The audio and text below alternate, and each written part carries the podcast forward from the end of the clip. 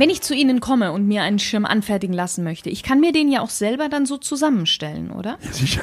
Sie dürfen die Stoffe wählen, die Größe wählen, das ist sehr, sehr wichtig, weil Sie sind eine große Frau, der passt kein 50 Zentimeter Gestelle, der würde für Chinesen, Japaner sein. So Die groß sind bin ich klein. nicht. Ja, aber 50 ist der kleinste. ich kann auch den Schirm auf Ihren Wunsch für mit den Stange länger machen lassen.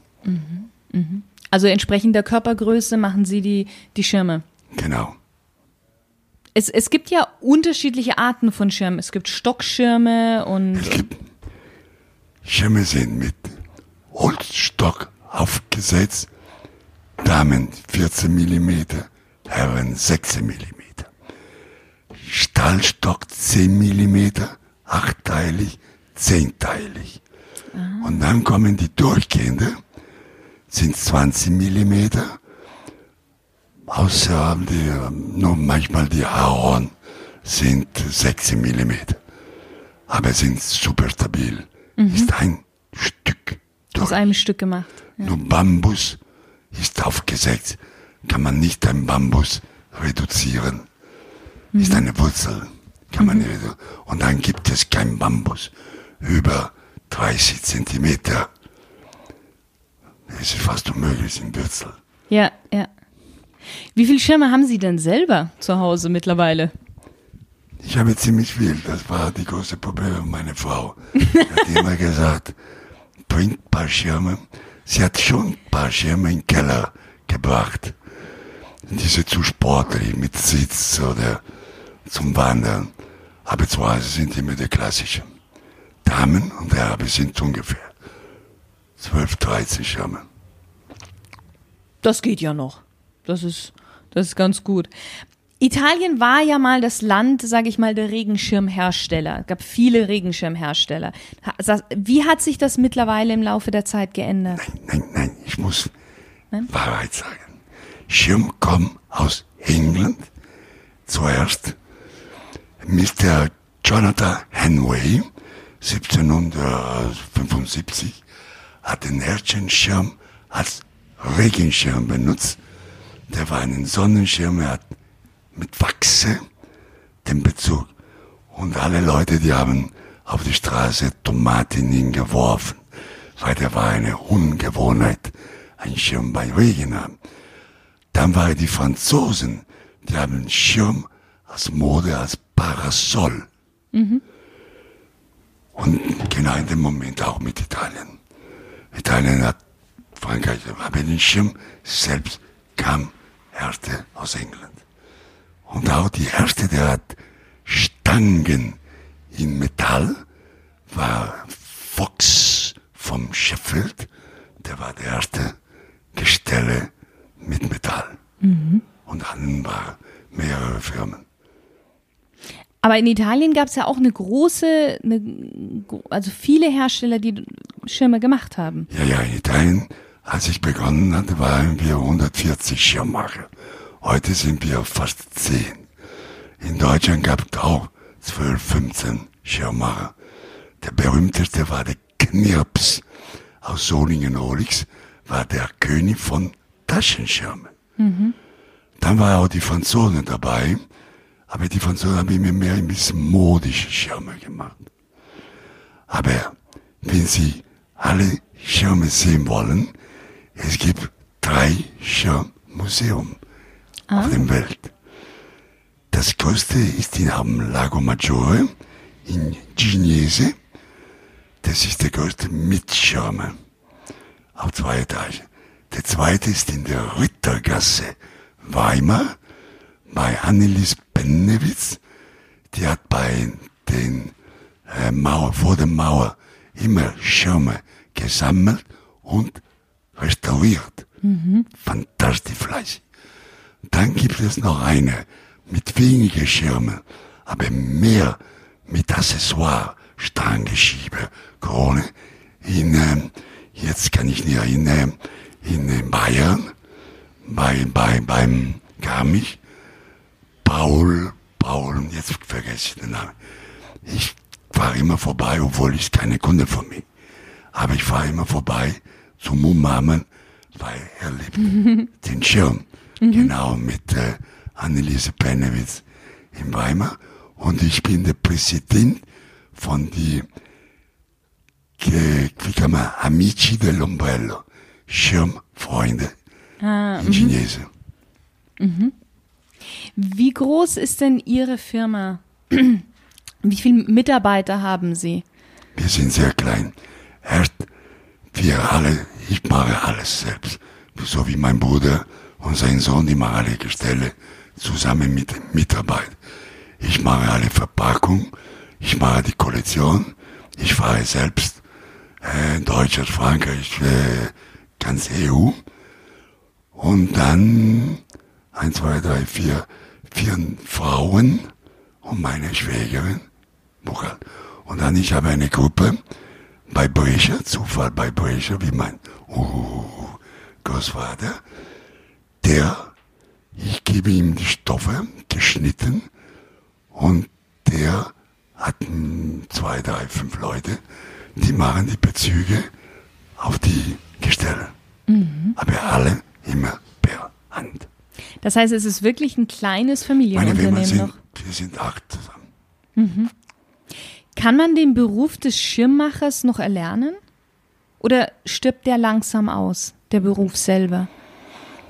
Das letzte Wort war der richtige. Stirbt aus? Stirb aus, weil das Problem ist, sind auch Lieferanten. Wenn bei mir, ich habe zwei Lieferanten in Stoffe, zwei in Gestelle, eine für Stücke. Wenn eine von denen keine Lust mehr hat, keine Nachfolger hat, dann bin ich auch kaputt. Und ich will nicht nach China meine Produkte. Erst kann ich nicht die fünf, ich muss die 500 produzieren lassen. Die machen keinen keinen keinen Stützer und dann nicht auf meine Qualität. Nee, nee, unmöglich.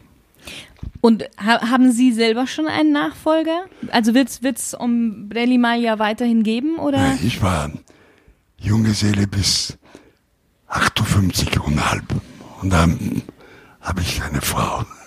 Aber mit 58 und halb könnte ich nicht Großvater werden. Also ich könnte äh, kein Kind haben sofort. Und dann zu sagen, mein Bruder, meine Schwäger und der Sohn. Also ihr, ihr, ihr Neffe wird es quasi dann später mal übernehmen. Und er mag gerne. Und mein Bruder auch. Welche Ratschläge würden Sie denn jemandem geben, der sich zum ersten Mal in seinem Leben einen hochwertigen und exklusiven Regenschirm leisten möchte?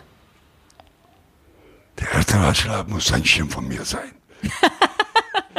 Entschuldigung. Ist gut, ja. Ein Schirm von mir. Äh, ja, und da muss man sagen immer, äh, Ratschlag, möchten Sie einen englischen Schirm? Schwarz-grün, schwarz-grün, schwarz. Langweilig. Ich bin Italiener, ich habe Regimental, Paisley, gemustert, furchtbar viele Farben und Streifen. Kein Druckware, sind alle gewoben. Jacquard und Tinto in Filo. Aber Ratschlag ist schon wieder eine Frage. Hühni, Hühni oder gemustert?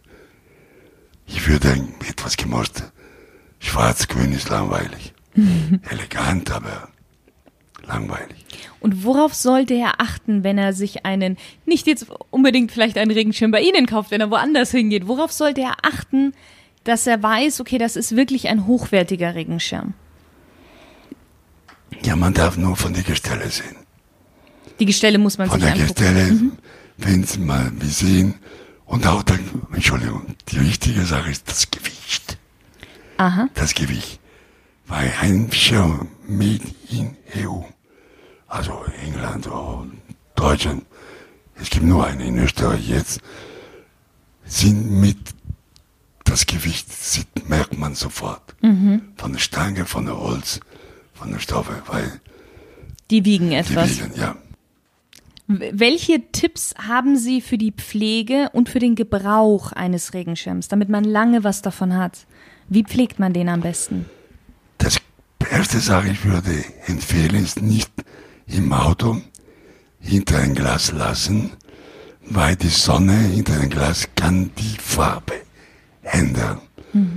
Die zweite, und das ist die wichtig für jeden Schirm, nie nass zu lange lassen. Soll nach Hause aufspannen, richtig aufspannen und trocken lassen. Dann der Schirm dauert. Vielleicht auch mit Fernostschirmen.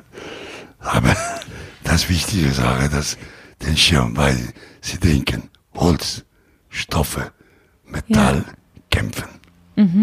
Und wenn der Schirm nass, manchmal Leu manche Leute schmeißen in den Kofferraum für eine Woche und dann, oh, der Schirm ist verrostet. Oh, der Schirm, die Krücke hat geändert. Sie verstehen Sie, weil mit nass, der Holz ist noch lebendig. Ja, klar, der verz ver verzieht sich dann das Holz. Ja, Noch einen weiteren Tipp oder ist das eigentlich so das Wichtigste bei einem Schirm? Nein, die will ich trocken lassen und äh, aufpassen, wenn Sie, das ist auch sehr wichtig, aufpassen, wenn Sie auf der Straße oder Bürgersteig den Schirm als St- Stützen bitte nicht in die, in die, in die Löcher rein und dann weitergehen. Dann ist der Tipp, um einen Schirm zum, zum Behalten für lange Zeit. Ja. Oder auf den Schirm sitzen. Manchmal sie lassen den Schirm auf den Sitz im Auto. Dann kommen die Kinder, springen im Auto drin, sitzen auf den Schirm. Also kann kaputt gehen. Regenschirme sind ja prädestiniert dafür, dass man sie vergisst. Dass man sie irgendwo liegen lässt. Gestohlen. Oder, oder geschont. Für jetzt mal fürs Vergessen, für einen selber. Haben Sie da einen Ratschlag, was man tun kann, damit man seinen Regenschirm nicht vergisst? Nee, es ist ein Problem heutzutage. Ich sage Ihnen mit Ernst, wirklich. Früher, als Sie bei der Friseurrestaurant, Sie hatten Heimer, wo die Schirme drin waren. Jeder hat angeschaut, wo ist mein Schirm? Weil die waren alle besonders. Wegen dem Griff, wegen die Höhe. Heute, der Schirm ist drin. Der Schirm kostet 7 Euro. Ich nehme eine oder andere, egal. Die passen nicht mehr. Das ist schon wieder ein Schirmproblem. Ja, weil man halt früher mehr Geld dafür ausgegeben hat, dann hat man das auch mehr gewertschätzt, einen Aber Schirm. heute, ist wie, heute ein Schirm von mir wird nie. Ich, ich sage immer, der Schirm soll im Restaurant auf den, bis zum Tisch.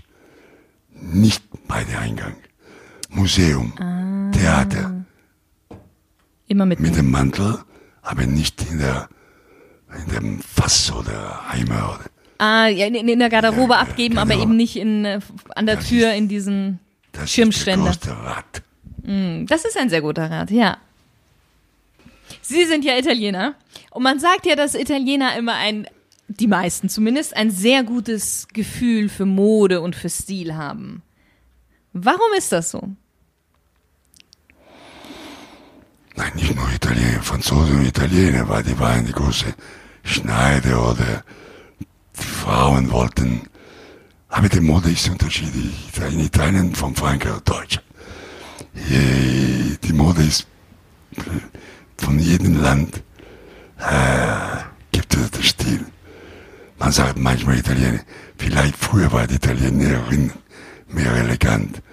Jetzt sind auch die Amerikaner Männer eleganter als vor 20 Jahren, weil die hatten Hosen bis zum Knie und jetzt sind wir mehr elegant. Aber es gibt noch eine, eine Geschichte über Schirm, die habe ich vergessen. In Italien oder überall, den Schirm darf man nie in eine, in ein Zimmer ohne geöffnete Fenster und Tür aufspannen.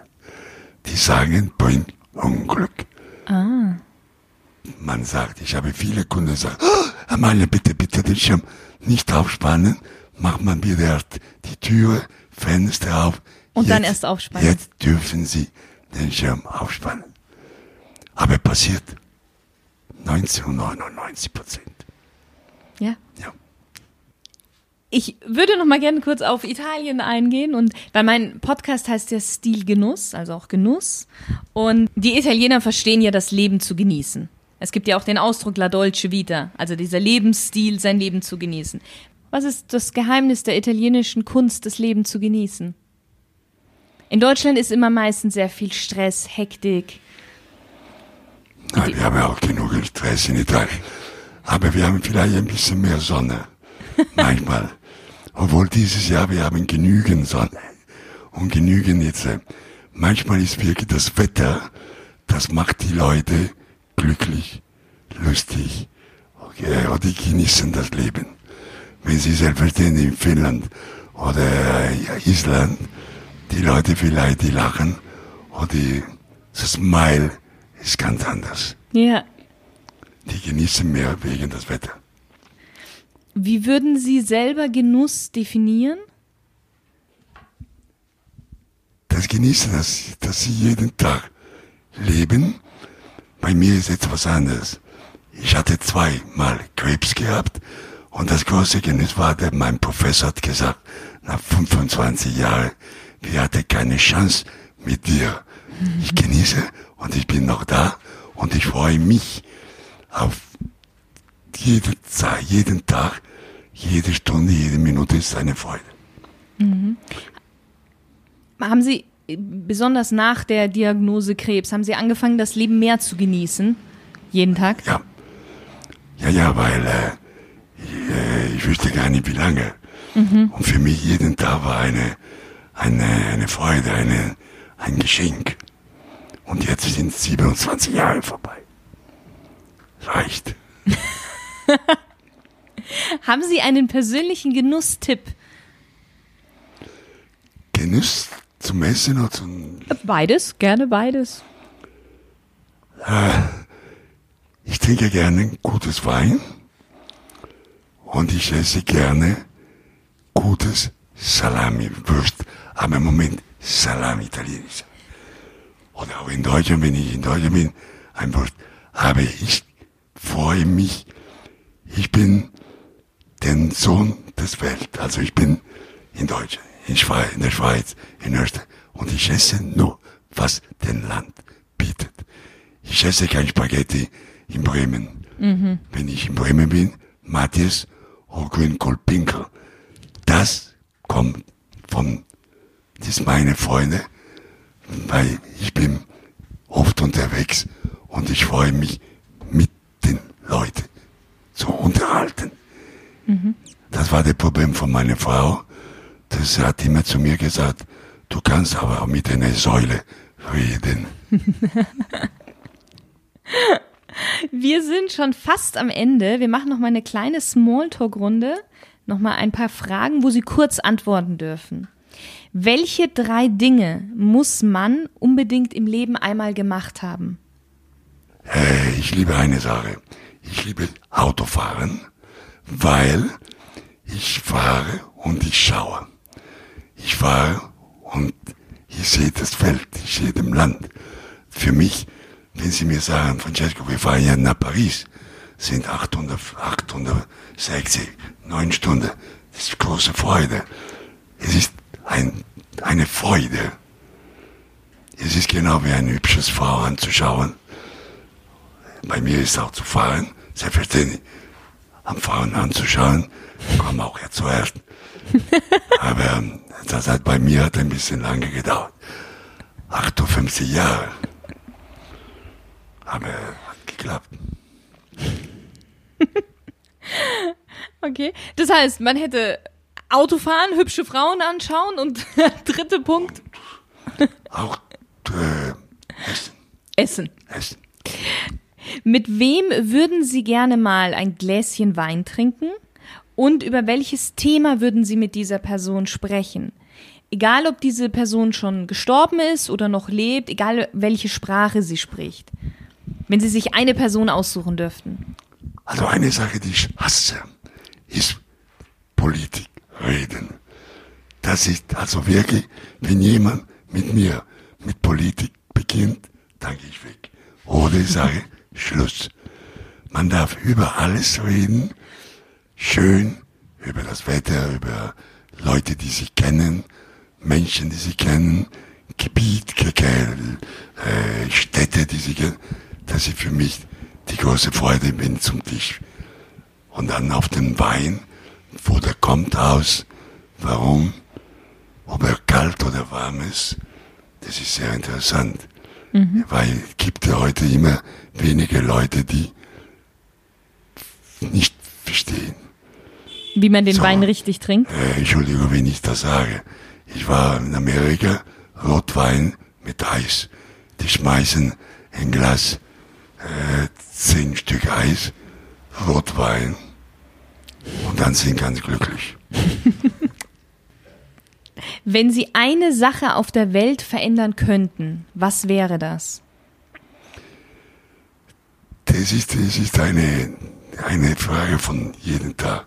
Klima, weil wir, wir, wir haben, wir, wir sind auf dem Weg, das Leben zu kaputt machen. Mhm. Entschuldigung. Aber ich auch selbst mit meinem Auto. Vielleicht. Und vielleicht auch mit Diesel. Aber wenn Sie, wenn Sie sehen, alle diese Firmen, die, so viel Rauch rausmalen, es ist ein, ein Schmerz für Augen. Mhm. Was ist Ihr größter Traum, den Sie sich noch erfüllen möchten? Es gibt einen, einen Wunsch. Ich suche eine neue Wohnung. Ich muss umziehen und ich suche eine besondere Wohnung, genau wie meine alte Wohnung. Der war ganz besonders. Und ich muss leider umziehen und ich suche, mein Wunsch ist etwas außergewöhnlich. Mhm. Welche drei Ratschläge würden Sie Ihrem 20 Jahre jüngerem Ich geben? Was ich von meiner Mutter und meinem Vater gelernt, korrekt, korrekt, fleißig, lieb zu alle. Deine Frau, deine Freundin oder deine Nachbar oder ein Portier den Hotel. Äh, nett zu sein. Immer korrekt. Jetzt möchten Sie uns noch kurz Ihre Homepage sagen, beziehungsweise wo man Sie findet, wenn jetzt einer von meinen Hörern gerne Sie besuchen möchte und sich einen Schirm bei Ihnen anfertigen lassen möchte. Wie, wo kann man Sie finden? Wie ist Ihre Homepage? Die Adresse, naja, okay. Francesco Maglia, äh, Homepage Francesco Maglia Milano oder Francesco Maglia via Ripamonti 127 Milano. Sehr schön. Milano. und da kann man Sie ja dann auch persönlich antreffen. Genau. Sehr gut. Das war's auch schon. Vielen Dank für das Interview. Es war, war sehr fleißig? interessant. Sie waren fleißig, haben das sehr gut gemacht. Trotz der ähm, deutsch-italienischen äh, Übersetzungen und Schwierigkeiten. Das, vielen Dank, wirklich, war sehr ich gut. Bedanke. Und auch an dich, lieber Stilgenusshörer. Schön, dass du wieder mit dabei warst und bis zum nächsten Mal. Du weißt einen tollen Interviewpartner, den ich unbedingt in meinem Podcast einladen sollte? Oder du wünschst dir, dass ich mal über ein bestimmtes stilvolles oder genussvolles Thema sprechen soll? Nichts leichter als das. Schreib mir unter podcast.shirinzeit.com. Ich bin sehr gespannt. Deine Shirin.